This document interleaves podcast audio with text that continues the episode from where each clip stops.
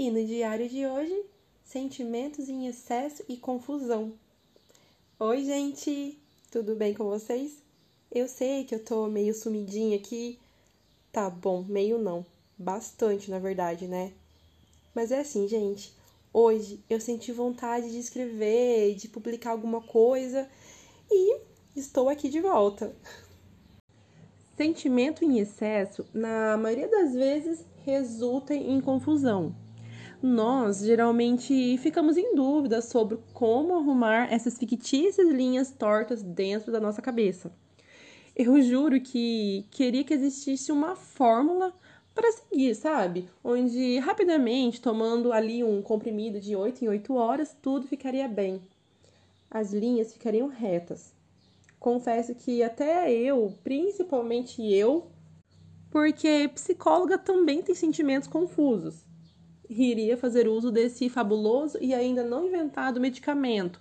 Claro que eu estou ignorando aqui a existência de antidepressivo, ansiolíticos e terapia. E a propósito, façam terapia. Acúmulo de situações. Foi um ano difícil.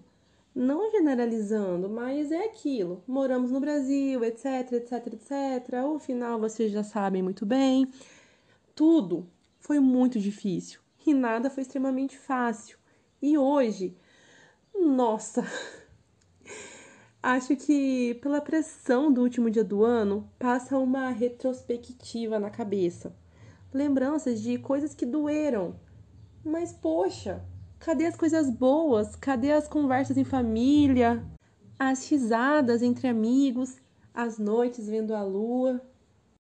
Ah, é claro que teve coisas ruins, Entretanto, parto do princípio que as coisas boas, por menores que sejam, vão sempre ofuscar qualquer dor.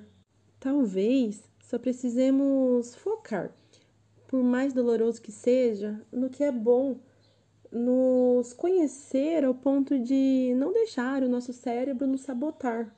Talvez precisemos gritar com toda a força, chorar loucamente e respirar calmamente para assim a nossa tempestade interna chegar ao fim.